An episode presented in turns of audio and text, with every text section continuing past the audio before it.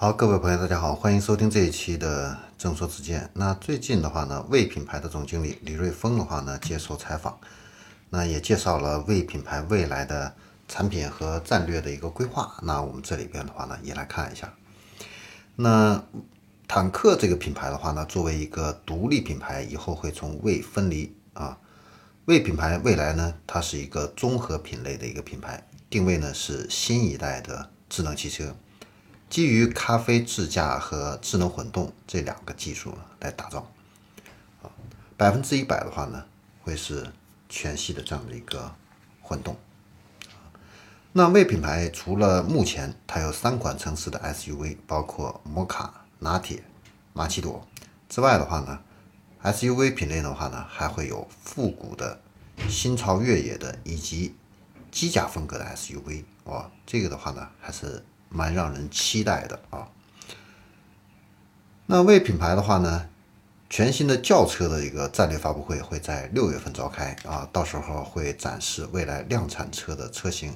此外的话呢，还会有家用和商用的 MPV 的这样的一个系列。它的价格的话呢，会延伸到十五万到三十万之间的这样的一个区间。其中的话呢。二十万到三十万价格区间呢，会有全新的一个平台技术和更加智能、科技、豪华、舒适的功能配置来推出。未来的话呢，会有两款轿车和两款 SUV。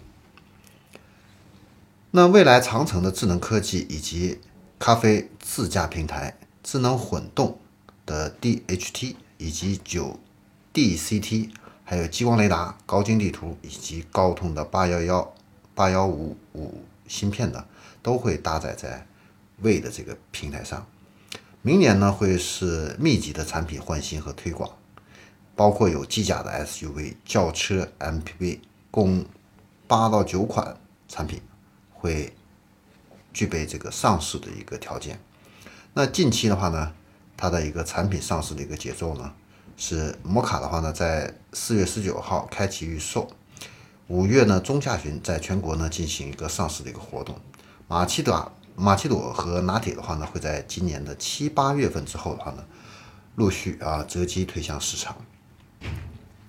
它对混动技术这个判断的话呢，就是不再是一个过渡性的一个技术，生命周期的话呢，它预计是会持续十五年以上。那混动和纯电动的话呢，会是新能源技术里边并驾齐驱的两条技术路线，所以。它预计二零三零年的话呢，混动车型的市场占比呢可能会达到百分之三十；二零三五年的话呢，混动车型的一个比例呢会达到百分之五十。好，以上的话呢，这个就是关于魏品牌啊这样的一个战略的一个介绍和解读。呃，从最近的长城汽车的这样的一个股价来看的话呢，市场对长城汽车的未来的话呢，呃，其实已经表现出这样的一个。期待啊，呃，股价的话呢，也是不断的创出新高。去年呢，长城汽车的股价还是六块多钱，那今年呢，最高峰啊，曾经涨到五十多块钱，股价整整翻了七倍啊。那现在跌下来的话呢，也仍然是翻了五倍啊。